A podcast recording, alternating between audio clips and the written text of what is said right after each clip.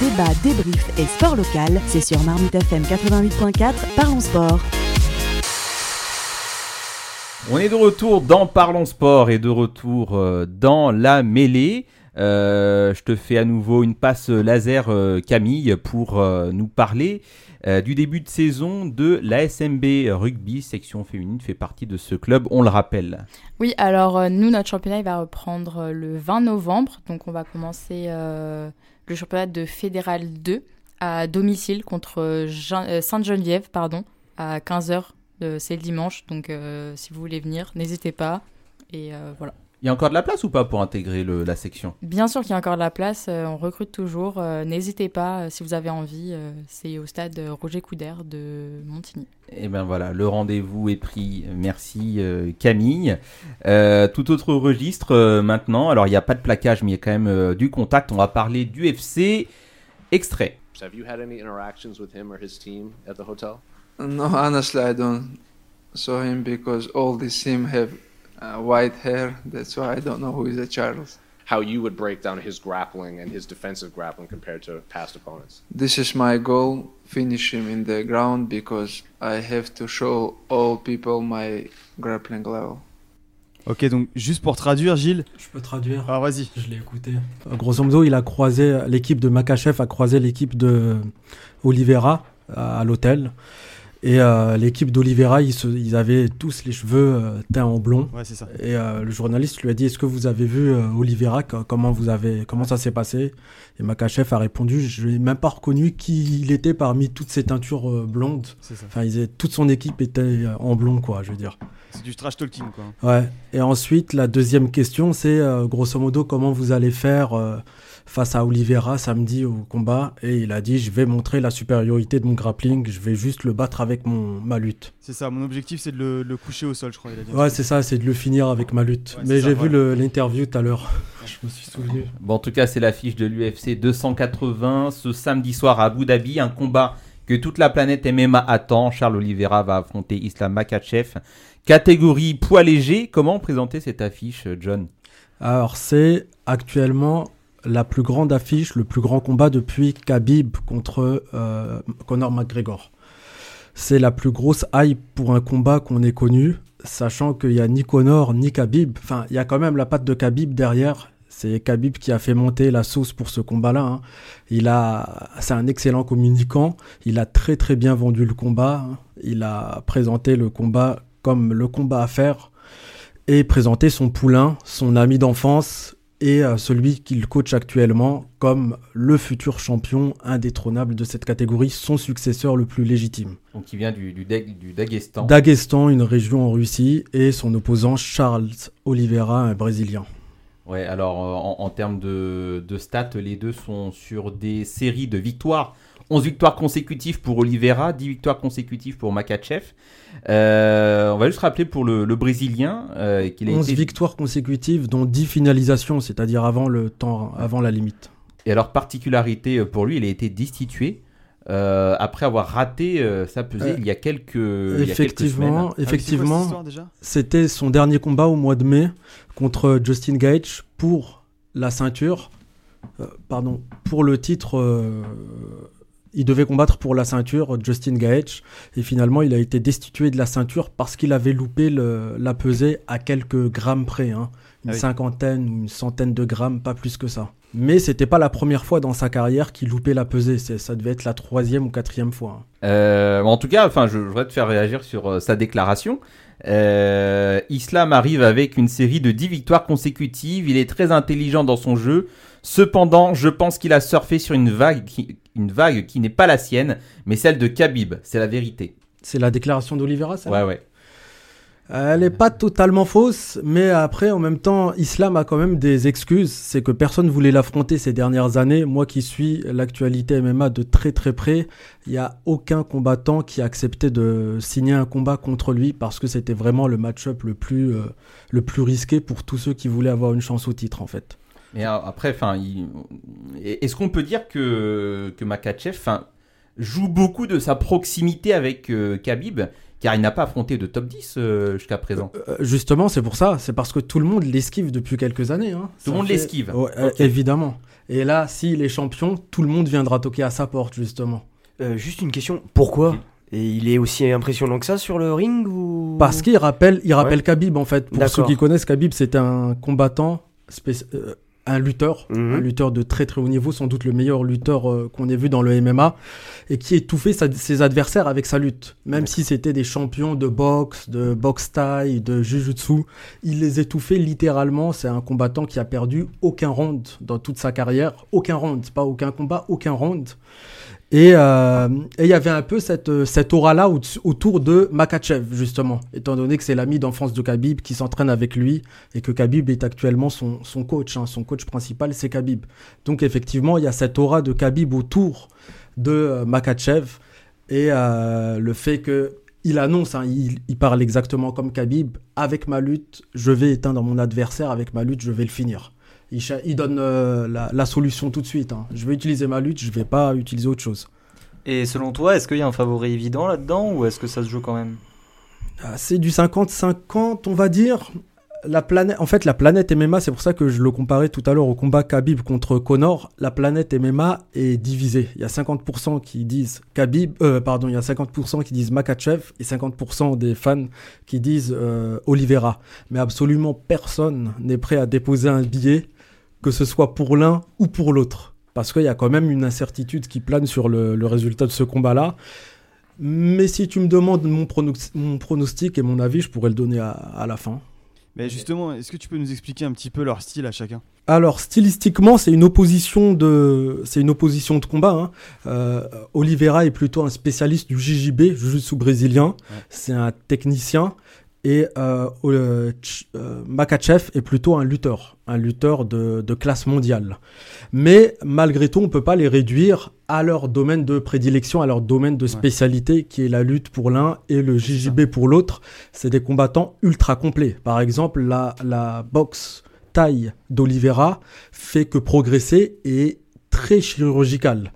Alors que dans le même temps, la boxe et euh, le striking, on va dire plutôt de Makachev, est très puissant et euh, fait peur à, à quasiment tous les combattants de cette catégorie-là. Donc c'est des combattants très complets avec une dominance euh, Très différente, très euh, différente. Mais comment dire il y a quand même un avantage pour la lutte. Dans le MMA et dans ce combat-là, on donne quand même un avantage à la lutte face au JJB parce que tout simplement tous les adversaires que Oliveira a affrontés dernièrement, hein, une fois qu'il a, quand il était dans sa dynamique de, de, de 11 victoires consécutives, aucun adversaire n'a voulu aller au sol avec lui alors qu'il a failli se faire éteindre euh, plusieurs fois et voire plusieurs fois dans le même combat face au même adversaire.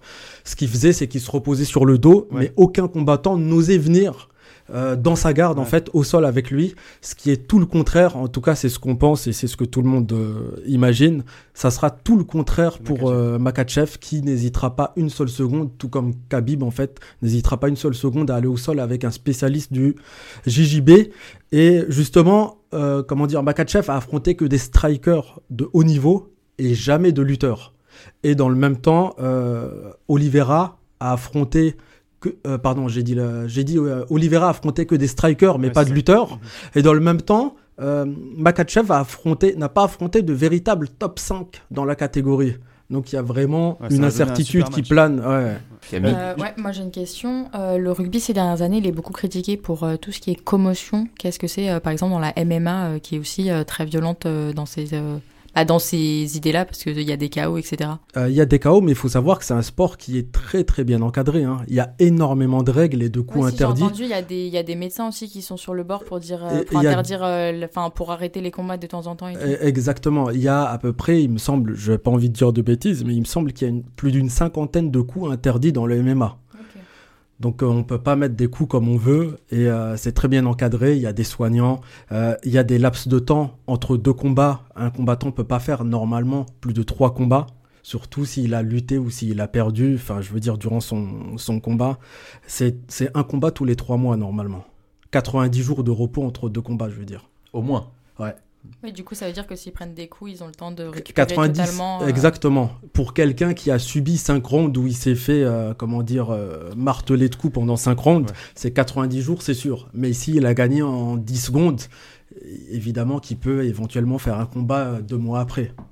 Gilles Oui, euh, donc euh, au niveau de la réglementation, tout ça, donc c'est vrai que c'est vraiment cadré, donc comme tu le dis. Mais je veux dire, j'ai vu que j'ai vu vite fait, hein, je suis pas un grand spécialiste comme toi, mais j'ai vu par moment qu'ils s'envoyaient royalement dans les, dans les chaînes ou quoi que ce soit, parce que c'est c'est des cages. Dans les cages, ouais, ouais. dans les Cages. cages, ils s'envoyaient vraiment. Mais euh, à ce niveau-là, euh, c'est réglementé aussi au niveau, c'est bien parce que il peut arriver qu'il y ait un coup mal placé euh, et que les voient, qu'ils voient pas quand ils sont en- dans, au fond de la cage ou quoi que ce soit, ou Que l'arbitre ne voit pas que l'arbitre ne voit pas, voilà, ouais. À ce Ah. niveau-là. euh, En c'est- théorie, non. En théorie, non, Non. mais après, c'est sûr que Oui, voilà. parfois, il y a quand même des coups interdits qui passent. Oui, dans, on peut pas arrêter un mouvement qui est parti, hein, notamment un, Oui. un mouvement euh, et que l'adversaire tombe ou se baisse et que le, coup touche derrière la tête. L'arbitre ne l'arrête pas forcément. Euh, Mais je veux dire, à ce moment-là, il y a, quand, quand, quand le coup il voit, si l'arbitre il va le voir à la fin, il, je veux dire, il y a une sanction qui est mise en place. En a- principe, en principe, Ouais. oui, il y a une pénalité, voire il peut y avoir un, un rappel ou un arrêt du combat, mais parfois, en général, ça va tellement vite et il y Oui, en a qu'un qui est placé. Mm. Par exemple, au dernier combat, au dernier UFC, euh, Cyril Gann, quand il a gagné contre Taito Iwasa, Mm. euh, il avait placé quand même, euh, il l'avait touché avec un coup derrière la tête, mais euh, son adversaire était en train de s'écrouler. Et euh, Ouais. enfin, l'arbitre a quand même arrêté le combat pour un TKO euh, par la suite. D'accord. Aliou? Ouais, euh, il me semble que hum, fut un temps, ce sport était interdit en France, c'est bien ça? Oui. Ok. Euh, J'aurais aimé dire, comme ce que j'ai dit tout à l'heure à Julien, que comme quoi euh, il, a, il a failli réussir à me faire aimer le, le foot, mais je dois te reconnaître quand même un talent, c'est que tu, euh, tu mets un peu d'humanité dans, dans ce sport où partout où je tourne mon regard, franchement, ça me tellement Ah, de violent. violence, tu vois, et que d'un point de vue euh, philosophique, déjà, le fait de mettre des hommes dans des cages et tout, et après ensuite... euh, Eh ben, là, pour le coup, tu as beaucoup d'humanité avec cette affiche de samedi. Il suffit que tu regardes le, le parcours de Charles Oliveira hein, et que tu regardes un peu euh, les vidéos sur lui et tu vas, je pense que tu vas peut-être verser une larme. Non mais je confirme, tu as beaucoup de talent, ça c'est ça c'est sûr.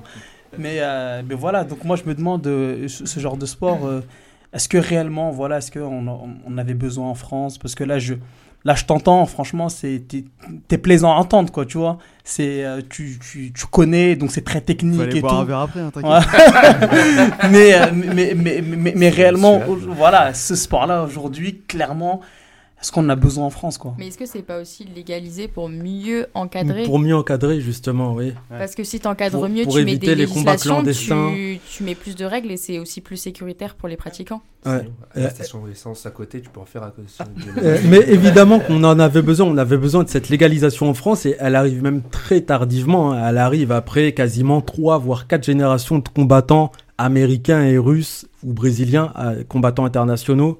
Évidemment, on est très très en retard et on en avait besoin depuis au moins une dizaine d'années. hein. Puis, enfin, en termes de sémantique, on va pas faire un débat ici pour ou contre la MMA, mais pourquoi est-ce qu'on dirait que la boxe est le noble art et que le MMA euh, c'est trop violent alors que c'est- plus encadré que la boxe. Le, le MMA est beaucoup beaucoup moins violent que la boxe. La boxe, un boxeur dans un combat peut recevoir 600 à 1000 coups dans la tête, alors qu'un combattant de MMA, il suffit que tu vois les spécialités JJB, lutte. Bah, rien que le grappling, déjà, tu Ah. reçois pas de coups véritable. Enfin, t'en reçois, mais. Ouais. Et d'ailleurs, juste pour rebondir sur la, la petite interview de Makachev qui avait été lancée au début, on lui a demandé, euh, euh, le journaliste lui a demandé juste avant, euh, vous ne prenez, vous prenez que très peu de coups de- dans votre carrière, vous avez pris très peu de coups. Est-ce que c'est pas sous-estimer votre défense? Et Makachev a répondu parce que j'ai envie de faire d'autres choses après ma carrière de MMA. Et c'est d'ailleurs, c'était aussi la, la, la justification de Khabib qui faisait tout pour prendre le moins de coups possible. Alors, compare ça à un combat de boxe où tu prends 600 coups euh, dans ton visage, dans ta tête, dans un seul combat. hein. Après, je, com- je comprends la, la question d'Aliou, parce que c'est vrai qu'à l'image, euh, en boxe, il y a beaucoup d'esquives, euh, voilà. Là, euh, en MMA, on peut voir des, des gars qui s'acharnent alors que le mec est au sol. tu vois, ça, ça paraît, ça peut paraître plus violent pour un, pour un néophyte. Mais est-ce que c'est pas pareil, enfin aussi violent quand euh, on voit euh, en boxe euh, bah, l'adversaire qui a le dessus qui prend dans le coin euh, son, enfin l'autre et qui le qui le frappe à la tête, même s'il y a des cases des fois dans certaines disciplines ou quoi que ce soit. Est-ce que c'est pas autant violent que quand euh, on est au sol? Ça revient au même globalement. Euh, le, un, un combat de, de MMA peut durer beaucoup moins longtemps hein, qu'un combat de, de boxe et je pense qu'en moyenne Ouais, c'est c'est 3 fois 5 cas, minutes hein. pour les combats de championnat, pour une ceinture par exemple, et c'est euh, pardon, 5 fois 5 minutes pour un combat pour la ceinture et 3 fois 5 minutes pour un combat euh, classique. Euh, moi j'avais une question notamment au niveau de l'audience parce que j'ai découvert le- du coup cette, euh, ce sport il n'y a pas très très longtemps et j'avais l'impression que c'était un petit peu de la niche mais au final vraiment pas et euh, le- les médias en parlent énormément. Moi je voulais savoir au niveau de l'audience, je sais pas si tu as des chiffres ou euh, une idée d'où c'est populaire etc. Est-ce que c'est populaire dans le monde entier? Euh, Est-ce que euh, il y a une évolution en France ces dernières années Euh, Qu'est-ce que tu en penses? Oui, il y a une évolution en France, ça c'est sûr, notamment grâce à l'UFC qui a eu lieu à Paris le 3 septembre dernier. J'ai pas de chiffres précis, mais je sais qu'en termes de, de vente de pay-per-view et des recettes, des recettes que fait l'UFC à chaque euh, événement, c'est en constante progression et, euh, et c'est des très bons chiffres. Quoi. Un pour combattant pour de- une jeune discipline. hein. C'est une discipline très jeune, hein, le MMA. Bah, en France, il a été légalisé il y a un an ou deux, même pas. Et euh, à l'international, il doit avoir, euh, il doit dater de la fin des années, enfin début des années 2000. hein. Ça a 20 ans, quoi. Mais c'est pareil, est-ce que même euh, le fait que ce soit à la télé, même si en deuxième partie de soirée, ça, ça aide pas aussi à diffuser le, le sport? Parce que c'est le samedi soir, donc ça reste deuxième partie de soirée, Ouais, c'est ce- pas, ce- ça touche des gens malgré tout. Ce samedi-là, c'est à partir de 20h sur RMC Sport. hein, ce- Ouais, comme, comme ça a lieu à Abu Dhabi, euh, effectivement, Ouais. le fuseau horaire nous arrange, on n'a pas besoin Ouais, de le- faire une nuit blanche euh, euh, pour ça. Non, mais ensuite, comment dire, en termes de cash prize, euh, un combattant de MMA peut gagner plus, beaucoup plus qu'un qu'un boxeur. hein. Euh, et les recettes, elles sont générées par euh, euh, justement une certaine attractivité populaire. Il y a vraiment, je pense, un changement là, en tout cas au, au niveau du regard. du, regard sur la boxe que la boxe pouvait avoir auparavant. Si on regarde ce qui s'est passé au niveau du, de l'UFC Paris, on avait une ferveur euh, dans le public, on avait un Bercy euh, rempli et une, une, une ambiance pardon, qu'on n'avait jamais pu euh, trouver lorsque Tony Yoka, euh, tête d'affiche de la boxe française, combattait. Donc je pense que là, on a quand même des, des bons indicateurs qui permettent de, de dire que le vent est peut-être en train de tourner en faveur du MMA. Ah, il serait temps. hein. Bon. Juste, John, une défaite peut-elle entraîner le déclin de l'un des, des combattants Alors, tu, l'avais dit, euh, c'est serré, le monde euh, du MMA est divisé euh, là-dessus, mais il y aura quand même un vainqueur et un perdant. Quid des conséquences après? C'est une très bonne question pour ces deux combattants-là. De toute façon, moi, j'aurais tendance à voir Makachev l'emporter, que ce soit à la décision ou à la soumission ou en grand and pound avant la, limite. Mais euh, si doit y avoir un déclin, ah, c'est difficile hein, pour ces deux combattants-là. Autant c'est plus simple pour, euh, pour les combattants du top 5 dans cette catégorie-là de dire qu'ils sont clairement en déclin. Tous les adversaires que euh, Charles Oliveira a défaits avaient déjà combattu, concouru pour la ceinture contre quasiment contre Khabib juste avant. Et là, ça leur fait euh, deux combats pour la ceinture perdue. Autant on peut dire qu'il a vaincu des combattants en déclin, Charles Oliveira. Ce- Autant... Si Makachev perd, les gens diront quoi? Les gens diront, il ah bah, peut- Khabib. Ouais, Khabib, voilà, il était là grâce à Khabib et c'est tout. Effectivement, les gens pourront dire ça, en tout cas 50% des, des fans qui sont plutôt pro-Oliveira. Mais euh, moi, je le vois pas perdre. Je le vois pas perdre, même si c'est très, très, très serré comme combat. Et même s'il perdait, je le vois revenir. Ça lui ferait que sa deuxième défaite dans sa carrière. hein. Il a à 22 victoires, une défaite, tandis que Charles Oliveira est plutôt à, il me semble de mémoire, 23 victoires et 8 défaites. Oui, donc il pourrait se relever sans problème. Je pense qu'il pourrait se relever en tout cas. À ce niveau-là, c'est pas. Bon, et bon, en tout cas, euh, ça promet. On rappelle euh, l'UFC 200. ça donner envie de le voir. Ouais, bah, Ah c'est- oui. samedi soir. hein, on sera tous euh, au rendez-vous et on en fera un débrief, bien sûr, dans Parlons Sport euh, dès euh, la semaine prochaine. Charles Oliveira contre Islam Makachev. C'est samedi soir à Abu Dhabi. Maintenant, on va parler euh, d'e-sport. Et oui, on parle euh, d'e-sport euh, dans Parlons Sport. Souvenez-vous, on était présent au plaisir Gaming première édition. Nous avons le vainqueur ici présent, Victor. Salut Victor. Ouais, bonjour, Enfin, salut, voilà, t'as déjà beaucoup parlé durant l'émission, mais là, on est sur ton terrain de prédilection. On va te faire écouter un petit extrait. On a même pas besoin de pour Wunder qui allait revenir avec sa TP. Quadruplé Allez au bout upset Donnez le patakill à upset. Et le premier patakill des Worlds. pour les Fnatic pour upset contre l'Océanie avec une fin de game et un 4-0 pour l'Europe. Et on a entendu euh, upset euh, de l'équipe fanatique qui a mis euh, donc un, un. On parle du championnat du monde de, League of Legends. Et on va en parler avec toi, Victor. Donc, on le rappelle, on t'a suivi lors de la première édition du Plaisir Gaming qui s'est déroulée en début d'année, en 2022. Et Ouais. donc, tu étais avec ta team et- et t'as remporté euh, cette première édition. Nous sommes en plein championnat du monde, on, le disait. Hein, donc, on appelle ça les Worlds. Et ça rassemble quand même plusieurs dizaines de millions.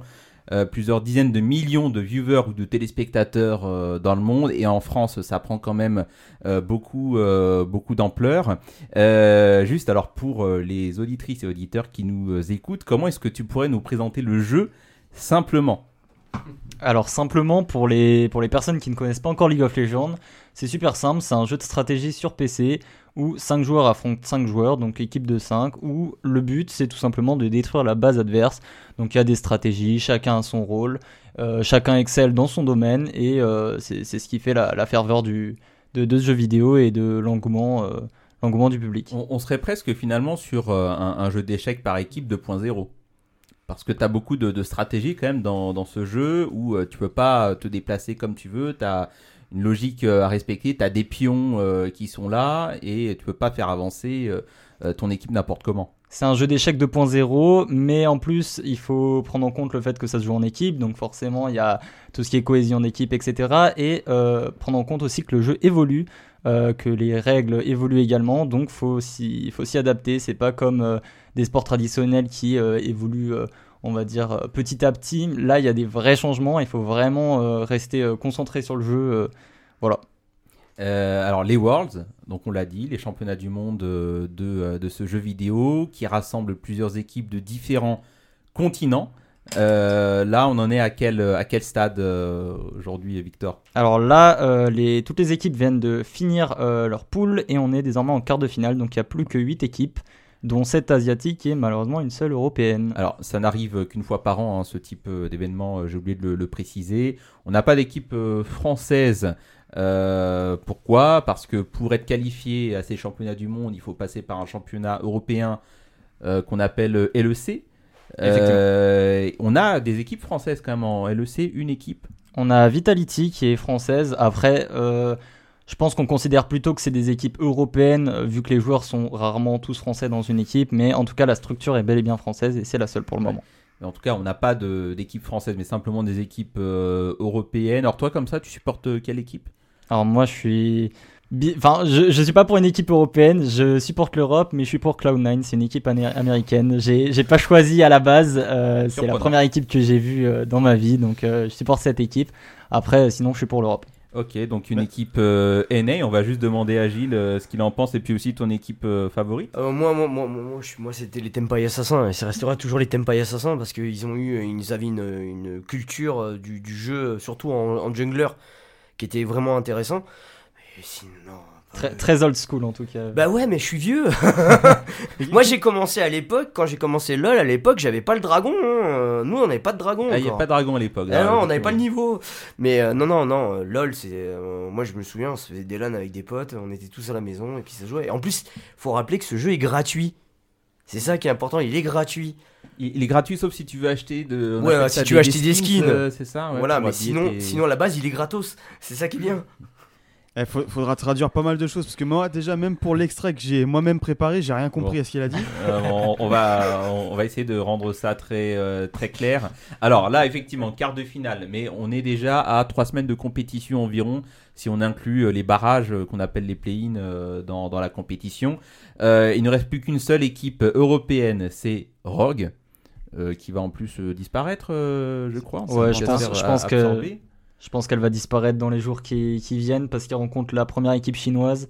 Euh, bon, ça fait quelques années où l'Europe se fait complètement écraser euh, par, euh, par les équipes asiatiques. Donc on a la Chine, très Corée. récemment et Corée. Et oui, clairement, je pense que Rogue va pas, va pas tenir le coup. On, on pense qu'il y aura un, un beau 3-0 et que Rogue va repartir à la maison tranquillement. Alors, on, on parlait tout à l'heure de, euh, de ce que pouvait gagner un champion de MMA, un, boxeur, euh, etc. Euh, Est-ce que tu pourrais nous dire environ combien gagne un joueur professionnel de LoL quand on est dans une top équipe? Alors honnêtement, ça dépend vraiment de la région. Je pense que tu as des régions où euh, tu gagnes beaucoup plus, par exemple l'Amérique du Nord ou la Chine, qui investissent énormément, énormément d'argent. Euh, là en Europe, on, est, à- on, on en gagne un petit peu moins, en Corée aussi. Euh, honnêtement, j'aurais pas de chiffres précisément, mais euh, ça, ça gagne un Ouais, bon salaire, bah, je pense. euh, typiquement, euh, peut-être un peu plus qu'un joueur de handball euh, dans ce style-là. Ouais, et même plusieurs millions euh, d'euros. hein. Je crois qu'on a une équipe euh, en année Team Liquid. On est sur des budgets euh, juste euh, salaire Mm. euh, pour, euh, pour une année. Plus de 10 millions de- d'euros. Mm. Euh, donc c'est énorme. hein. Donc comme il n'y a que 5 joueurs dans l'équipe, ça veut dire que les joueurs gagnent Ah ouais. au moins 1,5 million et demi d'euros. 1,5 million et demi d'euros chacun sur une année en jouant à League of Legends. Et, c'est- c'est- et d'où viennent ces revenus en fait? Les sponsors. Oh bah il y a plein de trucs, t'as Razer, tous les, tout ce qui est équipement, ordinateur, donc tu as Razer, tu as euh, Alienware, tous ces trucs-là. Après tu as tout ce qui est aussi, même t'as des, des, maintenant t'as des marques de voitures qui viennent carrément sponsoriser, tu as des clubs de foot qui viennent sponsoriser, il y a beaucoup de choses. Faut savoir que maintenant le e-sport, que je parle pas que pour LoL, mais pour les autres trucs, par exemple, le PSG a son équipe de e-sport, Monaco a son équipe de e-sport, même les grosses équipes de foot euh, dans Ligue 1 commencent à investir dans le e-sport pour pouvoir avoir leur propre panel de, joueurs. Et ça va très très loin. hein. Euh, Manchester City, là dernièrement, Manchester City ont récupéré deux anciens joueurs des Samsung White pour faire une équipe de LoL chez eux. Donc ça va très très loin. hein. Ouais, be- beaucoup de beaucoup de mécénat, euh, mais aussi beaucoup de sponsors. Des sponsors, les sponsors sont intéressés. Pourquoi? Parce que euh, c'est moderne, ça plaît aux jeunes. On est sur la plupart du temps sur Twitch, où c'est quand même un, un marché qui est pour l'instant un peu euh, un, un peu déserté. D'accord. Et à votre échelle, qui peut vous sponsoriser et comment ça se passe? À mon échelle, moi en tant que joueur? Oui. Alors actuellement, ça va être très compliqué de me faire sponsoriser en termes, enfin, en- selon mon niveau. Euh, mais si, euh, imaginons un jour, euh, on l'espère, euh, enfin, j'en rêve, euh, rejoindre une équipe professionnelle, là, bah, ce sera un sponsor directement lié à l'équipe. Après, c'est comme, c'est comme un joueur de foot. tu as certains joueurs qui se font sponsoriser, euh, enfin, individuellement par la marque. Euh, mais euh, sinon, c'est au niveau de l'équipe. Et puis, euh, à- juste à, à l'instar du jeu d'échecs, tu as un ranking dans, dans League of Legends euh, où tu as donc différents, différents statuts jusqu'à arriver euh, au stade ultime qui est le rang euh, Challenger. Euh, Toi-même, tu, tu as quoi comme grade? Moi, je suis master, donc c'est le troisième meilleur rang euh, en termes de. Ouais, enfin, pour rang, c'est à peu près mes top 2000 Europe. Ah bah c'est qu'il a évolué depuis le Plaisir Gaming, euh, Camille. Euh, ouais, est-ce que euh, pour euh, les entreprises justement qui sponsorisent euh, bah, l'e-sport, c'est aussi euh, bah, pour certaines un moyen de se, de se rajeunir et de toucher une nouvelle audience? Euh, je pense que oui, c'est lié.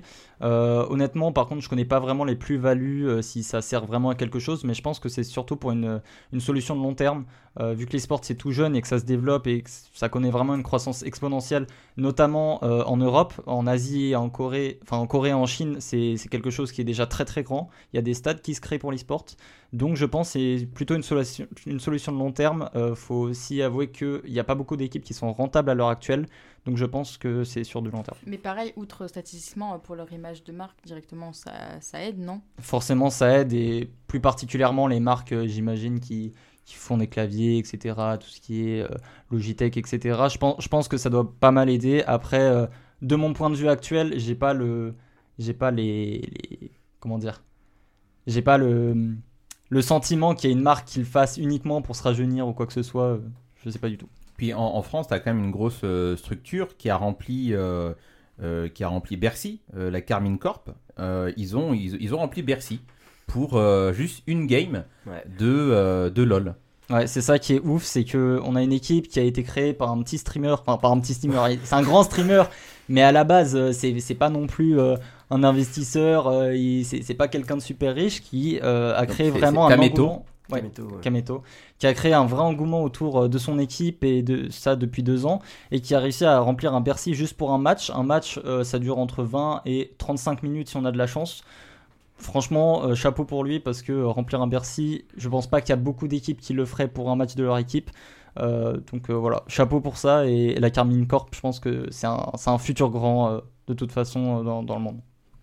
Et, la mainmise, la domination aujourd'hui euh, des Asiatiques et, des Américains, est-ce qu'elle n'est pas due premièrement au fait que ben, c'est eux qui éditent les jeux, déjà? Parce que c'est pas, pas ça? Et j'avais une question pour toi, question euh, pain au chocolat, chocolatine. Euh, e-sport, euh, sport ou jeu? Parce que moi, e-sport, quand j'entends ça, je, me demande est-ce que vous n'avez pas trop usurpé un peu ce, terme? Est-ce que vous ne l'avez pas collé à quelque chose qui est en soi, pour, pour moi, selon moi, hein, c'est un peu usurpé. T'en penses quoi? Alors du, coup, pour répondre à ta première question, du coup c'est bien les, les Asiatiques et pas les Américains qui, qui dominent. Euh, je pense qu'il n'y a aucun rapport avec le fait que ce soit eux qui développent les jeux. Euh, je pense surtout que c'est lié à une culture, euh, la culture d'être le meilleur. On a ça en Chine, en, en Corée, où souvent ça va être, ça va être lié à des, à des, à des, des actions externes, par exemple le fait qu'il faut être le meilleur dans son domaine et euh, on le retrouve à l'école par exemple, il faut être euh, du top 1% de ton école pour aller dans les meilleures universités et euh, il y en a beaucoup qui ont notamment décroché et qui sont allés se réfugier dans ce qui... qui permettent de, détacher des cours. Et là-bas, qu'est-ce que c'était? C'était des, endroits où tu pouvais jouer à l'ordinateur toute la journée pour pas cher. Euh, donc je pense que c'est vraiment une culture et je pense pas que le euh, l'éditeur a un impact sur quelle ou telle ou telle région est meilleure. Je pense que c'est juste euh, plein d'effets qui font que les asiatiques sont meilleurs. Et pour répondre à la deuxième question, je pense que c'est un un ouais chocolatine. Euh, donc e-sport, est-ce que c'est un sport, est-ce que c'est pas un sport? Je pense que chacun a sa vision. Je pense que ça reprend tout du sport à part le côté physique. Euh, mais sinon, on a tous les éléments, la compétitivité, l'engouement, euh, l'entraînement des joueurs qui euh, peut aller jusqu'à 10 heures, voire 12 heures par jour, ce qui est plus que beaucoup d'athlètes. Néanmoins, je pense que c'est un sujet dont la communauté s'en fiche complètement, que les gens considèrent que c'est un sport, un game, un e-game, un e-sport. Je pense que les gens s'en fichent un petit peu. c'est- On se prend un petit peu la tête depuis, depuis plusieurs années pour ça. Est-ce qu'il faut les mettre aux Jeux Olympiques Euh, Franchement, euh, la communauté, euh, vous appelez ça comme vous voulez. de notre côté, c'est pas ça qui nous intéresse. Après, est-ce que globalement, l'aspect physique, c'est pas aussi la définition même du sport à la base quand même? Parce que quand on remonte à l'Antiquité, le, ce qu'on appelait les sports, c'était physique. Il n'y avait pas d'aspects mentaux comme peut y avoir aujourd'hui avec les échecs ou avec bah, du coup le e-sport. Ok, euh, mais à ce moment-là, euh, est-ce que tu considères que, je sais pas, le tir à l'arc c'est du sport?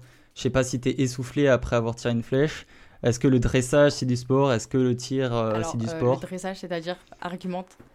Le dressage qu'on retrouve aux Jeux Olympiques au niveau équitation. Alors, va faire du dressage, va monter leur reprise et après on en reparle. Non, non mais- mais en soi, j'ai fait 15 ans d'équitation, donc euh, je peux dire que l'équitation c'est un sport.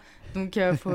C'est pas juste le poney. Donc, euh, Sur non, le tir, euh, sur, sur le tir. Mais sur le tir à l'arc, oui, il y a aussi, le... enfin, il y a Et aussi tir les tout court bras même, hein, qui- qui est un sport oui. olympique. hein. Il y a, Ouais, le- il y a euh, les bras non, qui comptent en non, non, mais soyez pas caricatural avec le tir à l'arc. Le tir à l'arc, c'est c'est physique quand même. C'est surtout mental aussi. Et physique quand même. Le, Oui. le, le, le, Oui, Justement, c'est ce qu'il est en train de dire. hein. le fait.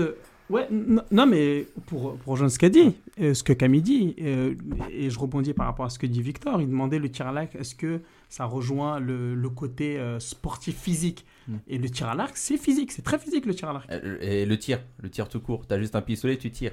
Et ça, c'est très physique.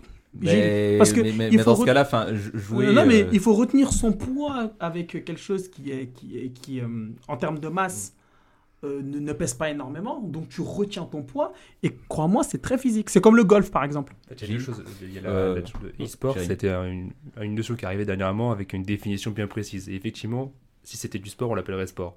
Là, c'est un sport en ligne.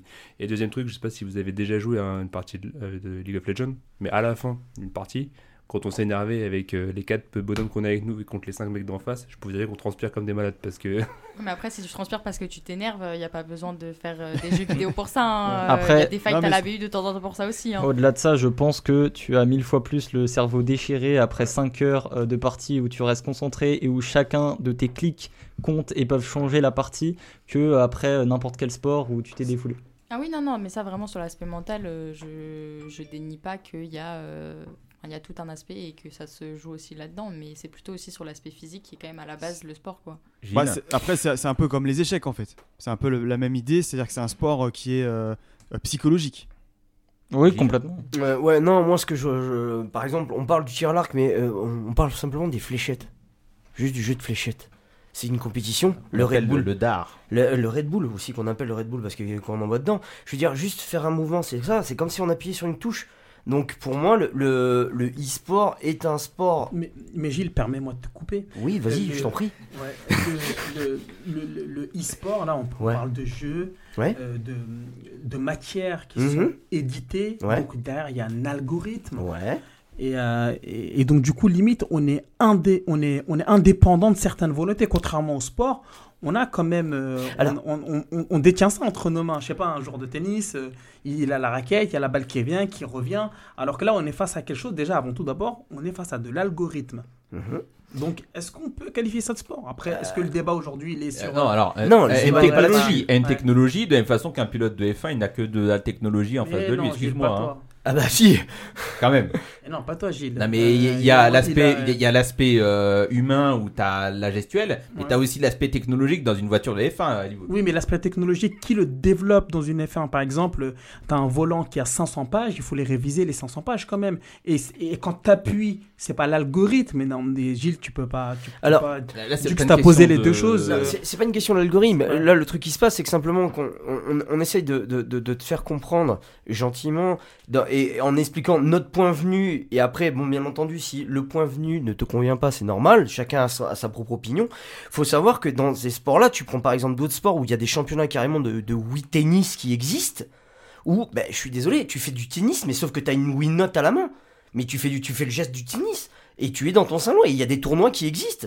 Et puis ça, ça reste aussi un, un- un travail euh, d'équipe, hein, euh, Mm. en tout cas pour euh, League of Legends. Alors, on, on va revenir sur, sur la compétition et je voudrais te faire euh, euh, rebondir, Victor, sur euh, des termes qu'on entend, euh, mais qui nécessitent un petit peu de, euh, de, de pédagogie. Euh, alors d'abord, il y a plusieurs rôles. Il y a plusieurs rôles dans une équipe. Euh, toi, tu joues euh, à des carries. Moi, je joue tireur. Voilà, si donc c'est euh, le. Ah non, mais on, on- on va euh, donner les termes hein, comme, euh, comme ils se disent. Euh, donc tu as cinq rôles euh, différents et euh, chaque rôle sélectionne un champion. Avant de commencer une partie, hein, donc tu sélectionnes un, un personnage qui a des caractéristiques euh, en particulier. Euh, et parmi ces personnages, il y en a qui, qui, euh, voient leurs euh, caractéristiques boostées, un petit peu comme des joueurs dans FIFA hein, finalement. D'autres qui voient leurs, caractéris- leurs caractéristiques diminuer. Et puis finalement, ceux qui sont, on va dire, les, plus, les, les plus forts, hein, on va dire, on les appelle les champions, euh, les champions de la méta. Est-ce que tu pourrais nous en dire plus euh, là-dessus? Alors la méta, c'est tout simplement la méthode de gagner qui est la plus efficace. Euh, je pense qu'il y a une méta dans un petit peu tout dans le foot. J'imagine qu'il y a des moments où euh, forcément jouer la, contre, euh, jouer euh, la possession, c'est plus efficace à, tel moment. Sur League of Legends, c'est pareil, sauf que c'est régi par par des personnes qui sont derrière un PC et qui se disent que tel champion a eu trop de succès ces dernières années et qu'il faut en valoriser d'autres. Et du coup, forcément, euh, en fonction de, du développement, on va vous dire, ok, une partie euh, efficace, c'est jouer la fin de partie, c'est jouer le début de partie, c'est prendre l'avantage à tel moment. C'est ça la méta. Ouais, et, et toi, tu joues euh, justement ces, ces champions de la méta? Je joue, oui, je joue tous les champions à mon rôle, donc notamment ceux de la méta, parce que forcément, il faut rester à la page et il faut être le meilleur. Ouais, on se souvient que tu avais triomphé avec un, un Aphelios et mon petit frère s'en souvient, le pauvre. Euh, alors juste pour revenir à la compétition, qui tu vois euh, gagner là entre les équipes euh, chinoises, euh, coréennes Alors pour le coup, je pense pas qu'il y ait de réels favoris à l'heure actuelle. Euh, je pense que c'est un des, un des championnats du monde les plus serrés au niveau des équipes. Forcément, bon, je vois l'équipe européenne sortir, mais je pense que chacune des équipes a vraiment quelque chose à jouer. Mais après, s'il fallait vraiment donner un favori, je pense que ce serait soit JD Gaming, soit Genji, qui sont les deux champions de leur ligue Donc des actuelle. équipes euh, chinoises là? Chinoise et une coréenne. Une Genji, c'est ouais, c'est coréen. Mm. Euh, alors quels sont les, les, champions là qui sont le plus euh, joués en ce moment? Est-ce que c'est toujours euh, les mêmes qu'en début d'année? Alors pas du tout, la méta a complètement changé, on n'a pas du tout les mêmes champions sur toutes les lanes.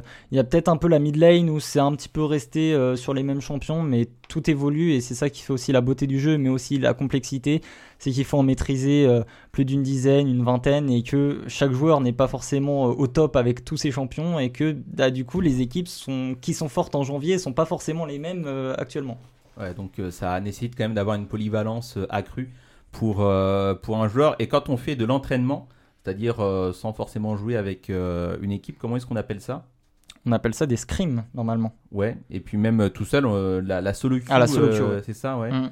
Euh, pour, euh, c'est un entraînement individuel, quoi. Un entraînement individuel avec un classement euh, donc euh, par région, donc euh, classement Europe. euh, et le but c'est de progresser et de gagner, de gagner toutes ces parties. Et c'est un classement qui permet du coup de révéler quel, est- quel est notre niveau. Et, euh, et voilà. Voilà, donc euh, avec, euh, avec ça, tu t'es hissé aujourd'hui au rang, au rang master. Exactement. Il est fort quand même, hein. T'avais un ranking, toi, Gilles? Ouais, moi j'étais diamant à l'époque.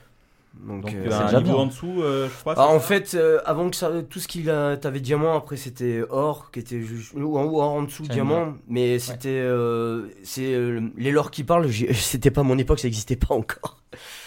Donc voilà. Bon, et sur euh, cette absence de performance des équipes euh, européennes, est-ce que c'est nouveau euh, là dans, Non. dans les championnats du monde? Non, non, c'est régulier, c'est régulier, c'est régulier. Ah, Avant, on avait des joueurs qui, euh, on avait des joueurs qui, euh, à une époque, on avait les fanatiques qui faisaient quelque chose, mais c'est il y a longtemps ça. Maintenant, c'est fini ce temps-là.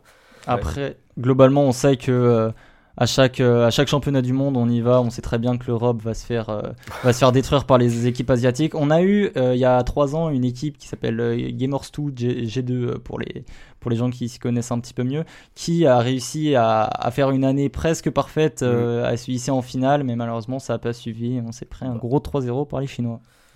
Est-ce que c'est possible de tricher en fait? Parce que moi je me dis que du coup vu que c'est un algorithme, est-ce que c'est possible? Je sais pas, tu joues d'un coup et t'actives le mode euh, le mode automatique. Je sais pas, tu vois ce que je veux dire T'actives le mode automatique en mode c'est plus toi qui joues, c'est euh, vu que c'est une coupe du monde. Est-ce qu'il y a des superviseurs pour ça? Est-ce qu'il y a des, des garde-fous clairement pour éviter ce genre de choses? Alors déjà la triche euh, en termes de... Enfin imagine tu es chez toi, joueur amateur, c'est assez dur de tricher et tu te fais euh, assez vite voir, notamment si tu arrives à très haut niveau, euh, c'est vraiment réglementé. À niveau professionnel, c'est presque impossible. Je pense que au, tout début de League of Legends, il y a eu de la triche, mais c'était plus de la triche en mode la personne enlève son casque pour écouter les, les- les gens qui commentent ou se retourne et regarde l'écran géant. Euh, mais actuellement, c'est très très dur de tricher. Je vois pas un monde où quelqu'un peut tricher, en tout cas en tant que professionnel sur scène. Puis Ouais, parce que Du coup, euh, quand euh, par exemple ils font des parties où ils sont tous ensemble et ils s'affrontent, euh, chacun voit juste son écran, il voit pas euh, les autres, Chacun- euh, les écrans des autres. Chacun voit sa POV. euh, on, globalement, on, on joue un petit peu dans l'ombre, c'est-à-dire que on voit pas toute la carte, on voit que la carte euh, visible autour de son personnage. Donc forcément, on joue, on joue avec ça et tu peux te faire surprendre comme dans n'importe quel sport. euh, t'as- pas vision infinie. faut savoir aussi un truc qui est important, c'est que les PC, quand ils jouent à des, des championnats du monde comme ça, les PC sont euh, vérifiés après chaque game. Donc s'il y a le moindre souci, le moindre clé USB qui a été mis en place ou le moindre petit virus qui a été mis en place, ça va être de suite, ils savent à quel PC a appartenu la- le truc. Donc c'est impossible de tricher. C'est une bonne question parce que le, le- en solo queue, le- le- les gens qui scriptent, comme je disais tout à l'heure, qui trichent, c'est assez fréquent. Quand même. Mais, mais c'est- c'est-à-dire euh, comment on peut euh, comment on peut euh, tricher euh, Alors, bah, c'est très simple, on peut mettre une clé USB ou changer ou mettre un algorithme dans son clavier ou une petite commande qui permet de transformer le clavier euh, comme, euh, comme on veut et d'accélérer la, la vision du, du PC. Mais c'est vrai que c'est arrivé à un moment, je crois que c'est sur un jeu, sur un, un tournoi, c'est arrivé euh, il y a longtemps. Les premiers championnats du monde de LoL, c'est arrivé, il y en a un qui a triché et en fait, ils ont regardé les PC et ils ont vu qu'en fait, il y avait une, une, euh, comment dire, une fenêtre qui était ouverte à l'intérieur de son PC qui permettait de... Bah, c'est l'ordinateur qui jouait, pas lui. Ah d'accord. Et donc ils s'en sont rendus compte et au moment où il a voulu enlever la clé USB, les arbitres sont arrivés donc il a été licencié. Et c'était un ancien de- du joueur de chez Samsung White à l'époque. Bon, en tout cas, merci Victor, tu as été euh, très complet. Euh, je sais pas si ça vous a donné envie de créer, euh, vous, euh, une, une équipe euh, de League of Legends, mais en tout cas, on continuera à en parler dans Parlons Sport. On débriefera bien sûr la suite des, des Worlds.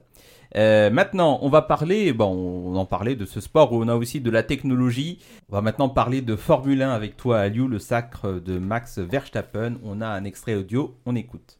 Max Verstappen,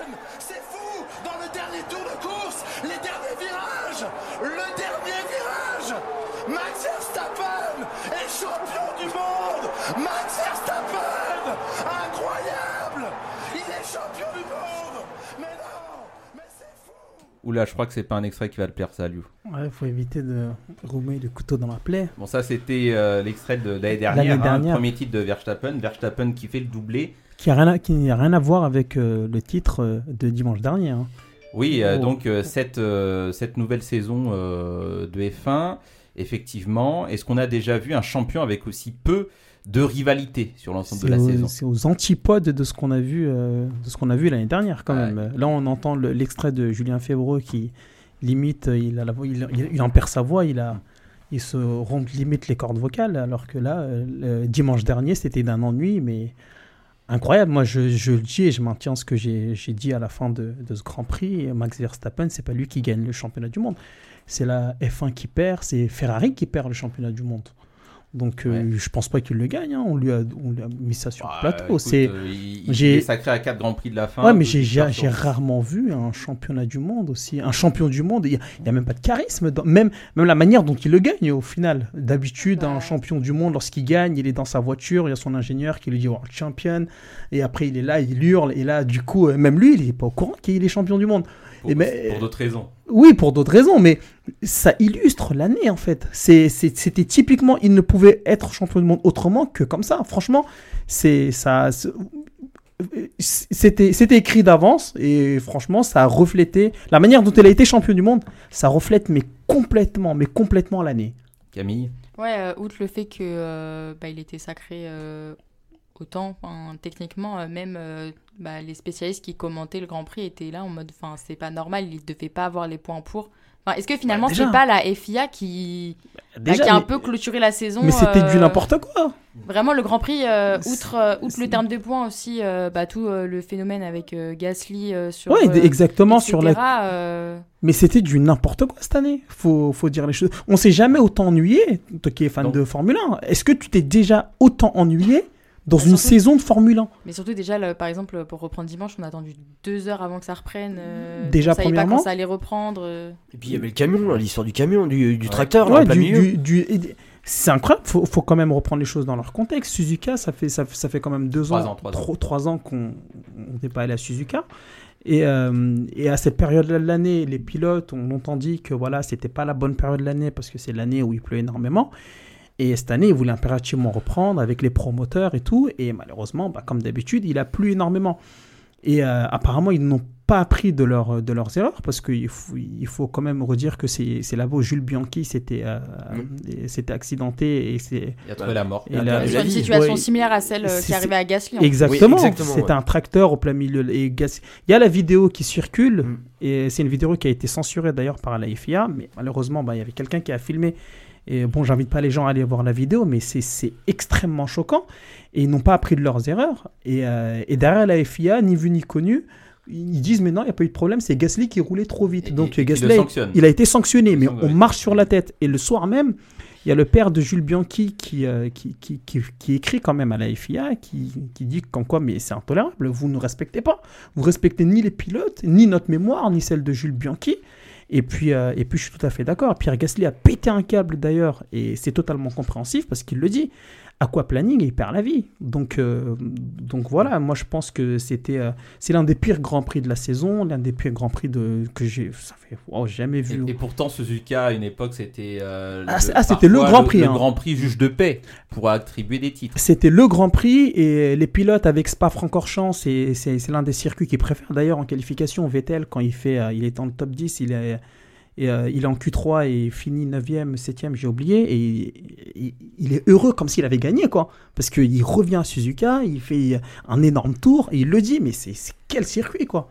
Mais, les euh, organisateurs sont pas à Est-ce que circuit. justement aussi, euh, bah, le, tout le, tous les problèmes qu'il y, y a eu avec la FIA, bah, ça dessert pas la F1 parce que ça donne une super mauvaise image. Là, il y, a, y a un pilote, il a failli se tuer, on l'accuse, on lui remet la faute sur lui, alors qu'il y a déjà eu un pilote euh, qui a été mort sur ce circuit pour les mêmes raisons. Enfin, Ils ont été les- dépassés de toute façon. Lorsque... Les problèmes de points aussi, ils disent oh, bah, on va attribuer tant de points, puis en fait non, on va en attribuer tant, et puis finalement ils attribuent tout le monde, euh, enfin tous les points, ils préviennent personne. Euh, Non, ils ont Verstappen, il est interviewé, il sait même pas Il sait même pas qu'il est champion du monde. Le, le journaliste, il l'a- il l'apprend quand il interviewe une autre, il rappelle Verstappen. Enfin, Ouais, non, c'était du n'importe Ouais, quoi. Et le d'ailleurs, ils ont été rattrapés. Ils ont, ils ont perdu le contrôle. C'est, ça, fait trois ans. fait- mais ça fait plus de, enfin ça fait plusieurs grands prix déjà qu'ils ont perdu le contrôle. Ouais, mais là, ce Grand pas le Prix-là, les premier- or- les- c'est le pompon, sur- enfin c'est le pompon sur la Garonne, mais c'est pas le premier Grand Prix que ça se passe Ouais, mais aussi là, mal à cause de la FIA. là, clairement, les organisateurs plus la FIA, il n'y en avait pas un pour attraper l'autre. Faut faut, faut dire les choses telles qu'elles sont. Et puis à un moment donné, les organisateurs, bah, avec ce qui s'est passé avec Gasly, ils ont pété un câble. Ils se sont dit, mais non, mais c'est le spectre de ce qui s'est passé. On a pris un procès, enfin, on a failli prendre un procès à cause de tout ça. Et à un moment donné, bah, ils étaient tout à fait perdus et on a vécu un grand prix à l'image de la saison. C'est pour ça que je disais que pour moi, ce n'est pas Verstappen qui gagne le championnat du monde, c'est clairement la FIA et Ferrari qui le perd. Alors je voudrais, te parler de la troisième écurie euh, qui a largement décroché cette saison, Mercedes et Lewis Hamilton, son pilote phare, qui a dit Mercedes doit prendre du recul et aller dans une direction différente. Ça veut dire quoi? Bah déjà, lui, il se pose clairement la question aujourd'hui est-ce qu'il va rester chez Mercedes? On sait tous que il aimerait finir. euh, Lewis Hamilton, s'il finit sa carrière et qu'il a jamais mis, euh, euh, pardonnez-moi l'expression, ses fesses dans un baquet chez Ferrari, je pense que. Ce sera pas pour l'année prochaine. Hein. Hum, Attention, Pas de place. Il n'y a pas de place, mais bon, ça, ça va très vite en sport. hein. Un, Bah, un pareil, euh, Lewis Hamilton, ça reste un grand nom de la F1. un et je accident pense est vite que arrivé. Oui, mais Ferrari, Beaucoup, euh, beaucoup Fer- de gens sont Ferrari, ça reste Ferrari, quoi. Ferrari, ça reste Ferrari. En plus, euh, Mattia Binotto, aujourd'hui, qui est extrêmement contesté chez Ferrari, je pense pas qu'il y a, il y a des frictions avec Leclerc. Il est, f- bon, je, je dirais pas qu'il est fort probable, mais un accident est vite arrivé. Donc, euh, Leclerc, tu te souviens, Alain Prost, euh, il était très critique envers, à, à l'encontre de Ferrari, et pourtant, il avait son baquet encore, il avait un contrat, mais ils l'ont dégagé. Et Charles Leclerc, aujourd'hui, il est pas très loin de ça. Donc, euh, moi, euh, ouais, pourquoi pas. hein. Charles coup, Leclerc qui est euh, dégagé. Ouais, si Charles Leclerc est dégagé, il Ben, irait où Lewis parce Hamilton. que- Euh, Ah, il, Charles Leclerc, il il- échangerait, il irait chez Mercedes. Je la sais pas s'il irait chez Mercedes ou peut-être ils là, retrouveraient tu- son tu baquet. spécules, Aliou, mais tu- tu spécules. on a, on, a- on a vu ça avec Non, Alain Prost, quadruple champion du monde. Ferrari, c'est sa maison. Alain Prost, quadruple champion du monde. Il critique Ferrari. L'institution est plus forte que le pilote. Et Leclerc, aujourd'hui, on est arrivé. Il, en Après arri- aussi, Leclerc, en a- lui a fait des dingueries toute la saison. Exactement, euh, et on en est arrivé il, il là. avait le champ- au début, il avait quand même le championnat du monde dans les mains. et Bah, c'est lui qui a pour- perdu le championnat du Puis on C'est sait pas pourquoi ils ont fait des stratégies qu'on favorisait euh, Sainz et il s'est Parce- retrouvé derrière. On Parce a, enfin, que Leclerc est une trop grande gueule. Moi, je le dis, si Mbappé était chez Ferrari, il serait fait dégager dégager Ah, depuis très longtemps. Un Mbappé à heure-ci, s'il vous plaît. Ouais, Non, exactement. maintenant. Et l'institution. L'institution est plus forte que le pilote. Et à un moment donné, on lui a fait comprendre que nous sommes plus forts que toi et ils ont avantagé Carlos Sainz. Moi, je me dis que Ch- Charles Leclerc n'est pas à l'abri aujourd'hui dans son baquet. On l'a vu avec, euh, avec Alain Prost. hein. C'est le meilleur exemple. Champion du monde. Il domine la Formule 1. Il critique Ferrari. Il est dégagé. C'est simple que bonjour. Et Lewis Hamilton, aujourd'hui, si par hasard euh, euh, Charles Leclerc venait à perdre son baquet, bah, Ferrari aurait tout intérêt à aller chercher Lewis Hamilton. Euh, Hamilton derrière son coéquipier euh, George Russell hein, sur l'ensemble de la saison. Oui, mais on en a parlé la semaine, il y a, il y a, la semaine dernière, il y a deux semaines. Je disais que la, la- la Mercedes, elle est mal née. Pour, euh, pour, un, pour un gars comme, comme George Russell qui vient de chez Williams, on lui met même une, une Mercedes mal née. Pour lui, il a une fusée. Donc c'est normal à peu près qu'il domine Lewis Hamilton, qui lui, depuis l'ère hybride, a la meilleure voiture. Et là, il se retourne avec une voiture qui est mal née. Donc on ne peut pas prendre de direction différente pour Hamilton là, puisque là, a priori, le châssis, euh, bah, il sera là pour 4 ans avec euh, le même moteur. Hamilton, ça sent la fin hein, chez, chez, chez Mercedes. hein. Chez Mercedes. Ouais, mais là, j'ai entendu parler, il y a aussi une, une équipe 100% française là qui arrive. Là, ça y est, ils ont leur deuxième ouais, pilote qui arrive. euh, Ocon et Gasly qui vont chez Alpine. Ouais. D'ailleurs, Enfin, Ocon reste, mais euh, Gasly arrive. Ouais, chez Gasly arrive et donc ça, ça y est là, il vient de, il vient de mettre son, son nouveau, euh, sa nouvelle combinaison il y a quelques jours là. Exactement. D'ailleurs, vous qui êtes fan de foot, je sais pas si vous avez vu le Ballon d'Or, il a été Apporté par euh, Esteban Ocon, Esteban euh, Ocon ouais, sur c'était le ridicule, Formule 1. c'était ridicule. Bah moi je pense que c'était le meilleur moment de chez le meilleur moment de la cérémonie. Bon après j'ai pas regardé, mais euh, mais j'ai bien aimé ce moment-là dans une Ferrari euh, euh, Alpine à Paris. Il ramène le Ballon d'Or, c'était pas mal. Je voudrais te faire réagir aussi, Aliou, sur euh, déclaration de Zach Brown, euh, le patron de McLaren, McLaren. puisqu'on parlait euh, du Red Bull Gate il y a, dans la dernière émission. Euh, effectivement, il s'avère que Red Bull a fauté, mais euh, sanction mineure d'après euh, la FIA. Mais Zach Brown, qui n'en qui n'en démord pas, pour lui, une sanction sportive s'impose et il propose, il propose, il suggère même la sanction. Il demande pour l'année prochaine une réduction de 20% du temps de modélisation du flux des fluides sur un modèle informatique et de soufflerie. Qu'est-ce Ouais, que ça veut dire ouais, ça? Exactement. Bah, en fait, euh, la soufflerie, c'est lorsque les, les véhicules rentrent en fait euh, dans les stands, ils ont un temps imparti pour la soufflerie. C'est hum, pour faire baisser la température du moteur. Et c'est primordial, c'est très très important pour conserver le moteur toute l'année. Et Zach Brown, il fait trois propositions d'ailleurs, dont cette dernière qui a fait énormément parler. Ça handicaperait énormément, mais, mais, mais vraiment Red Bull. Mais moi je pense que l'an prochain, Red Bull n'a pas besoin de ça, parce que l'an prochain, je pense que Ferrari, euh, ils vont faire le ménage. Et euh, il y aura une refonte totale au niveau de Ferrari, vu que le, euh, ce, ce championnat et, euh, et cette réglementation, elle a été faite pour eux et par eux. Je pense qu'ils vont se ressaisir et ils vont gagner l'année prochaine. Mais euh, est-ce que cette proposition, elle ne mettrait pas aussi à risque quand même bah, les pilotes concrètement, puisque si on n'arrive pas assez à refroidir, les moteurs, il peut y avoir des problèmes Non, non, non, non, c'est. La soufflerie, ça n'a rien à voir vraiment, vraiment avec, euh, avec le pilotage ou quoi que ce soit. C'est vraiment un avantage côté, côté moteur, mais ça n'a, rien à voir vraiment avec le Disons pilotage. que là, le but, c'est de permettre à Red Bull d'avoir le moins de marge de manœuvre possible pour développer Exactement. la monoplace. Pour développer la monoplace tout au long de la saison, parce qu'on Mm. sait que les monoplaces euh, du premier Grand Prix et celle du dernier Grand Prix, il y a- il y a- elles sont en perpétuelle évolution. Et là, euh, du coup, on, on mettrait limite, euh, on, on les amputerait en fait euh, de, de ces évolutions-là. Mais les propositions, ça a été, sont, sont, sont assez intéressantes à voir. Bon, il reste 4 Grands Prix. Euh, le record de victoire sur une saison 13. 13. euh, Sébastien Vettel, 12. il en est à 12. Bon, il va aller. il va- Mais après, bon, proportionnellement parlant, c'est pas la même époque hein, où Michael Schum- Schumacher, il y avait combien de Grands Prix? Oui, Il y en avait avait 14, moins, 15. il y en avait moins, ouais. Sébastien Vettel, il y en avait euh, 18. euh, et là, lui, il se retrouve avec 22. Donc, euh, moi, je pense pas que Max Verstappen. euh, euh, non, je pense, je pense pas qu'il leur a marqué euh, l'histoire de la Formule 1 comme. Un Michael Schumacher lorsqu'il gagne les 13, les 13, euh, 13 courses, un Sébastien Vettel qui gagne 13 courses. Non, cette année, je pense qu'il y a tout un concours de circonstances qui fait que euh, je maintiens du fait que c'est pas lui qui a gagné. C'est, on est juste. euh, la FIA s'est perdue. On est dans une saison, mais j'ai vraiment mal à ma Formule 1. Et vivement l'année prochaine, quoi. Bah Après, il a le temps aussi hein, pour devenir euh, une légende. Il est jeune encore, il lui reste bien Ouais, des je- années. hein. Non, je pense pas. L'année prochaine, cette année, Ferrari, euh, ils vont faire une refonte, mais vraiment totale. Et ils ont une réglementation qui est faite pour eux et par eux. Ils, sont, ils se sont loupés. Ça fait très longtemps qu'ils sont pas champions du monde. L'année prochaine, ils se rateront pas. D'ailleurs, Mattia Binotto, je donne pas trop cher de, de son baquet. Et euh, non, non, ils se pas l'année prochaine. Je pense que Carlos Sainz, ils vont le mettre dans les meilleures conditions possibles. Parce qu'avec Leclerc, le, le, le divorce est acté. Mais cette année, ils n'ont pas perdu à cause euh, de leur réglementation, ils ont perdu à cause de leur stratégie. Oui, c'est ça en fait. C'est qu'on a une réglementation qui est faite pour eux et par eux. Ils devaient gagner. C'était écrit. Moi, au début de l'année, je le dis, Charles Leclerc va être champion du monde. Tout est fait. Tout est fait pour qu'il soit champion les du fans monde. de la F1 disaient que Charles Leclerc allait être champion du monde cette année. hein. Oui, Euh, mais tout le monde s'accordait à dire ils ont vu le premier Grand Prix, ils sont tous devenus fous. Ils se sont Parce dit, que- ils roulent sur tout le monde. Parce que ils ont une réglementation qui a été faite pour eux et par eux. Depuis le début de l'année, je le dis, bah, bien avant, dès, l'année dernière, je le disais, que l'année prochaine, Ferrari vont être au top parce que euh, il y a Jean Todt qui partait. Avant de partir, il leur a fait un énorme cadeau. Euh, Ils ont pu euh, développer la voiture. Ils avaient le pilote. Tout était fait pour eux. Mais Ferrari, c'est des bras cassés. Donc, du coup. euh, On aura l'occasion de faire un bilan général euh, F1, bien sûr, écurie par euh, écurie, pilote par pilote.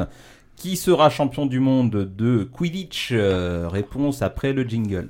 In a world for one night only. They're all here. Please welcome to the stage. Et oui, on va clôturer cette émission avec euh, toujours euh, le Headless Hunt présent avec nous. Gilles Guillou, Jérémy euh, Delmotte pour le club clésien. Alors, on vous avait brillamment présenté le sport en début d'émission. Maintenant, au niveau de votre club, comment est-ce que vous avez réussi à le structurer? Combien on a de licenciés aujourd'hui? Alors, euh, structuré déjà, faut savoir qu'on a euh, la chance et on est la seule équipe, je répète, je le dis bien haut et fort, on est la seule équipe euh, dans la région française, on va dire, surtout en Ile-de-France, je pars surtout en Ile-de-France, à avoir une mairie derrière nous. Il faut savoir que les clés sous bois nous ont filé, euh, nous ont offert gracieusement un loco, des vestiaires, un gymnase l'hiver, bon, sauf que cette année on a préféré le donner à une autre association qui en avait besoin. Donc on joue sur notre terrain, donc on est à Jean Carillon, donc on a un terrain de football à 7 qui est réservé à nous. Donc ça c'est la classe. Euh, autre anecdote assez intéressante euh, du club, on est la seule équipe au monde à avoir un acteur de la saga Harry Potter comme parrain. Donc ça c'est euh, assez énorme pour un club comme le nôtre. Lequel? On a euh, l'acteur qui joue Victor Crumb dans La Coupe de Ah Feu. oui, donc en plus, euh, d'accord. Ouais, ah ouais, ouais. Et donc, euh, on a eu la chance d'être là euh, au moment où il était là. On lui avait offert un maillot de- en ancien, pas le nouveau logo, l'ancien logo du club. En lui demandant comme ça, on dit tiens, cadeau. Qui, en plus, qui joue un champion de, de Quidditch. Il joue le meilleur attrapeur du monde. Ouais, c'est ça. Voilà, donc euh, pour une équipe de Quidditch, c'est ce qui est bon. Et euh, donc, euh, il a dit ouvertement oui qu'il voulait être notre parrain. Et du jour au lendemain, on a le site internet qui a frisé dans tous les sens. Donc ça c'est assez cool. Donc la mairie nous aide beaucoup. On va normalement si tout se passe bien en 2024, on fera la Coupe de France au Clé-sous-Bois. C'est en préparation. Donc voilà. On va essayer de faire ça chez nous. Donc ça c'est cool. Et puis après ouais c'est vrai qu'on est beaucoup aidé. On a une à peu près cette année on a eu une petite baisse de régime. On a une trentaine de licenciés euh, seniors juniors parce qu'on a une section junior aussi qui s'appelle les Dragons et qui est euh, dont l'entraîneur et le trésorier de l'équipe et aussi euh, mon frangin qui s'occupe de de l'équipe junior. Donc, Et ben on, on les, on, on le salue parce qu'il nous, nous écoute. oui, sûrement. Et Euh, puis, euh, coucou ma femme aussi, je t'aime. Elle m'écoute aussi, qui est la trésorière, qui aussi s'occupe de tout ce qui est pub du club. Donc voilà. Entendu. Voilà. Euh, quel type de, quel profil de licencié on a justement parce qu'il y a une différence en termes d'âge? Alors, euh, de, pour les juniors, ça va de 7 ans à 16 ans. Et des seniors, on passe de 16 ans à euh, mon âge, 46 ans. Et je joue encore au Quidditch euh, et tout ça. Alors on vient au club d'Éclay plus euh, pour du loisir, euh, pour s'amuser, ou alors est-ce qu'il y a quand même de la compétition? Bah, tiens, bah, je te laisse répondre vu que tu es un joueur. En fait, non, c'est un club vraiment familial où on, voilà, on se prend pas trop la tête sur euh, les performances euh, qu'on peut proposer, et, euh, que ce soit au niveau de nos, de nos entraînements, au niveau compétitif. Cependant, on est là quand même pour, pour jouer, pour donner le meilleur de nous-mêmes, et puis euh, voilà, et, et essayer d'arracher un peu la victoire comme on peut. Ouais, donc enfin, euh, on, on- vient avant tout euh, euh, parce que le club est, est convivial, parce qu'il y a a priori un dénominateur Ouais. commun qui est, on a regardé Harry Potter. Alors, Pas faut, forcément. enfin, on en faut, sa- faut, un sa- peu. faut savoir, euh, chose anecdote, euh, c'est drôle, moi j'ai commencé le Quidditch en 2014. Donc j'ai fait la première Coupe de France en, donc à Viroflay. Il y a eu la première Coupe de France en 2014 à Viroflay. Je suis arrivé, je venais du football américain. Donc j'avais euh, 30 ans de football américain derrière moi. Tu jouais où? Je, Alors j'ai fait beaucoup de clubs. J'ai fait les Blackheads de Bigouille euh, en Corse, parce que je suis d'origine corse. Euh, ensuite j'ai fait euh, les euh, Argonautes avec Aix-en-Provence, les Rebelles de Marseille. J'ai joué après chez les Castor Sphinx, à l'époque où ils étaient fusionnés à Buffalo à Paris. Et après j'ai fini ma carrière chez les Flibustiers de Villeneuve-Saint-Georges. Ok. Donc voilà, dans, dans le rôle de quarterback. Donc les sports américains, effectivement, euh, tu connais. Exactement. Euh, bah, alors, pour, euh, pour ce type de sport pas très médiatisé, comment on fait aujourd'hui pour euh, le faire connaître? Euh, Parce que hormis la fenêtre forum des associations, Mm. ça, paraît, ça paraît délicat. Il n'y a pas de télé aujourd'hui qui diffuse euh, euh, les compétitions. On espère qu'il y en aura une dans deux ans pour la Coupe de France euh, au Clé. Bah alors, euh, techniquement, il y en a déjà, il y a des chaînes Twitch qui existent. Donc, il y a Catch is Good qui existe, qui est fait par les, Lillo- euh, par les Lillois, les, euh, l'équipe de Lille qui s'appelle les Black Snitch, qui, ont une, euh, qui retransmettent les championnats d'Europe, les championnats d'Europe par équipe et nationale, et la Coupe du Monde. Il faut savoir qu'ils retransmettent en fait ce que fait Phoenix TV, qui est aussi une chaîne Twitch, qui s'occupe aussi de cet univers-là. Euh, pour nous, ben, on a la chance d'avoir des médias qui sont vraiment intéressés. Donc on a euh, Télé78 qui sont venus nous voir régulièrement. On a, euh, la- euh, on a aussi euh, euh, les Nouvelles de Versailles qui sont venus nous voir aussi euh, plusieurs fois dans la, la rubrique Sport Insolite. Parce que oui, on est totalement insolite. Mais après, Donc, euh, voilà. exploitation au maximum du réseau médiatique. euh. Voilà. Bah, en fait, comme euh, la règle numéro un, euh, quand on rentre, euh, quand on crée une équipe de Quidditch, c'est de la faire connaître dans sa région. Donc notre but, ça a été ça. Donc on fait beaucoup d'interventions dans les écoles. On fait beaucoup d'interventions euh, dans les, euh, les MJC, les trucs comme ça. Donc on essaye vraiment de, de donner euh, l'engouement aux gens, de créer un club même à côté de chez eux. Et s'ils ont besoin d'un coup de main, on vient leur donner un coup de main. Pour pouvoir permettre que le 78, il n'y ait pas qu'une seule équipe, qu'il y en ait plusieurs, et puis qu'on puisse faire un petit championnat du 78. Pourquoi pas? Ça peut être fun. Et alors, on en parlait euh, tout à l'heure, éventuellement futur euh, sport olympique. Euh, le comité départemental olympique du sport français s'intéresse Alors, un peu à, à votre développement? Alors oui et non, on va dire. Oui et non. Bah oui déjà parce que nous on a, déjà fait une, lettre pour demander euh, à qui jette un petit coup d'œil euh, sur notre sport parce que comme on est un sport obligatoirement mixte et que euh, on accepte toute personne qui a envie de jouer, qui même les non binaires. Donc ce qui est important pour, je veux dire la bah, Pour être en phase avec. euh, voilà, non, et puis non, surtout l'entité du sport dans lequel a été créé euh, le Quidditch. Donc c'est ça, et c'est surtout ce qui nous importe aussi, c'est que bah, s'il devient fédération française, si on peut être fédération française, qu'on devienne fédération française de notre sport. Par exemple, on prend le sabre laser, il a été, euh, l'académie de sabre laser a été rapportée à l'escrime. Alors qu'ils auraient pu demander leur agrémentation eux-mêmes. Ils ne l'ont pas fait, ils ont préféré directement aller vers, euh, vers l'escrime. Ce que je peux concevoir, Taldor. D'ailleurs, c'est très très bien le sabre laser. Moi, je, je, je conseille à tout le monde qui peut essayer, c'est vachement fun. Mais non, nous, on voudrait vraiment être notre propre fédération française de Quidditch. Que là, euh, là sur notre maillot, on n'est pas. euh, Ouais, parce qu'on on le dit euh, aux auditrices et Pardon. auditeurs qui nous écoutent, vous êtes venus avec des maillots euh, du club qui sont bien illustrés, ce sont des vrais maillots de, de club, hein, avec Alors, le logo. faut, euh, faut savoir que dessin. ces maillots-là, c'est la deuxième édition. La première édition, le, le maillot était plus grand. Là, en fait, c'est un, c'est une, euh, c'est Anaïs Kisliski qui nous a fait le dessin, qui est la, Ouais. la marraine d'une de mes filles, qui nous a fait le dessin, qui a fait celui des Headless et celui des Dragons. Bah, j'en veux, hein, voilà, c'est dit. Ah bah, bah, il faut aller sur le site internet des Headless Hunt, euh, HHQ78, et vous avez euh, le petit lien pour avoir un, un maillot. Voilà. Alors, on parlait des différents rôles. On vous a pas demandé euh, tout à l'heure, euh, Jérémy, tu joues quoi euh, Alors moi je joue gardien et euh, poursuiveur. Voilà. Ok, Principalement donc- gardien parce que bah, avec ma taille je peux rester facilement au poteau et puis diriger un petit peu tout le monde et coordonner un peu le, bah, les attaques et les défenses en, en dirigeant mes poursuiveurs et mes batteurs. Gilles Alors moi je suis tout en fait. Je peux faire les quatre postes euh, sans problème euh, parce que quand j'ai commencé euh, dans mon petit club euh, les Sonic Broom dans la Juvisy, on n'avait pas assez de joueurs donc il fallait qu'on tout soit polyvalent.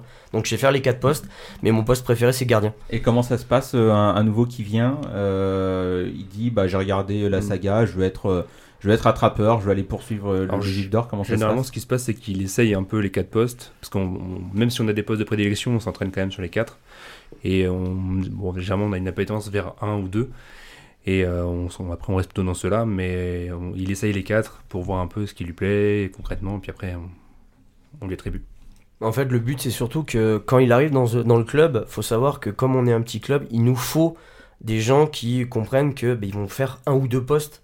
Donc le but, c'est vraiment qu'ils se sentent à l'aise dans deux postes. Et puis à ce moment-là, on les fait vraiment travailler sur ces deux postes-là. Début de saison pour vous, c'est quand?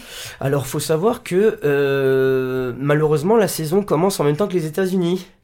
Donc, ça veut dire que ça commence de août à, euh, à mars pour eux. Et en fait, nous, la fédération internationale veut que ça soit comme ça, mais la fédération française, nous, c'est de septembre à juin, en fait. D'accord. Faut savoir qu'on a euh, une Coupe de la Ligue qui va arriver euh, là bientôt, là, c'est ça sous peu. Il va y avoir la Coupe de France aussi qui va arriver. Et après, il va y avoir euh, souvent des matchs, des, euh, comment dire, on appelle ça des tournois euh, fantasy. Où en fait, c'est des sortes de random. Ça veut dire que tous les joueurs viennent, par exemple, les Headless viennent. Mais à ce moment-là, on va jouer avec d'autres joueurs, d'autres équipes, pour pouvoir déjà lier des liens entre les uns et les autres. C'est ça qui est cool. Le social est très important dans le Quidditch. Et, et puis après créer, après créer des liens entre les équipes pour pouvoir faire des matchs amicaux ou des entraînements en commun. On va rappeler aux personnes qui nous écoutent où euh, pouvons-nous vous retrouver Alors, on Euh, peut nous retrouver au stade Jean Carillon, euh, qui se trouve au Clé-sous-Bois. Et si vous avez besoin, alors pour au niveau des, euh, des marches, si ça vous intéresse, on a une licence super méga chère. Ah, il faut, il faut un PL. On est à 80 euros l'année. 80 euros l'année. Voilà, on est super méga cher. Donc avec euh, le passeport, je sais pas si ça existe. Non, non, en fait, c'est. Avec le pass, oui, le pass, ça marche, tout ça, les chèques vacances, tout ça. Faut savoir qu'en fait, euh, on est à 80 parce que euh, on ne veut pas que ce soit un sport qui soit coûteux. Faut savoir que, malheureusement, la fédération de Quidditch français nous prend quand même, sur les 80 euros, nous prennent quand même 55 euros.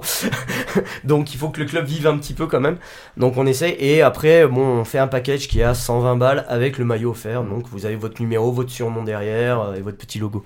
Donc on peut vous retrouver sur les réseaux sociaux, Exactement. sur internet. Ouais. Et aussi, Donc, on propose également une séance, enfin, des séances d'essai Ouais. euh, au sport gratuites pour euh, les personnes qui Voilà. veulent s'initier sans forcément s'engager.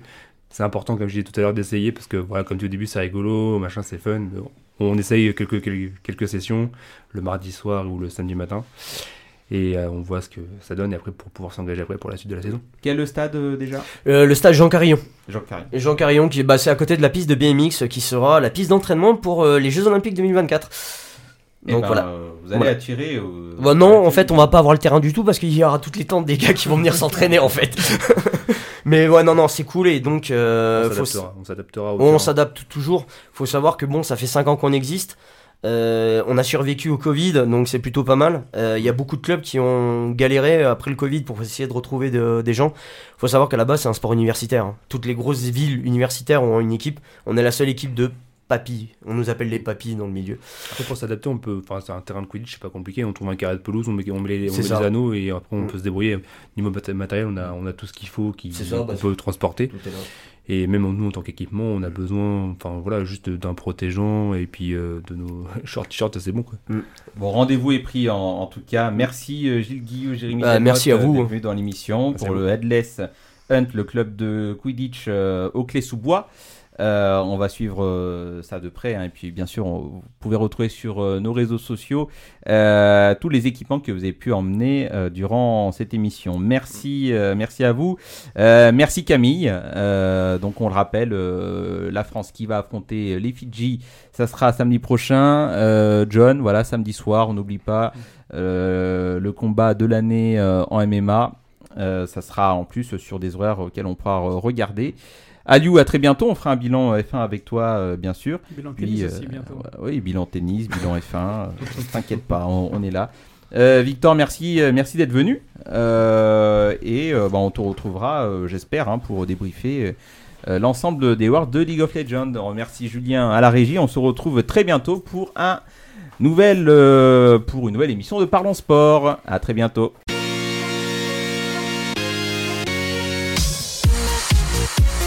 C'est pas. 958. Record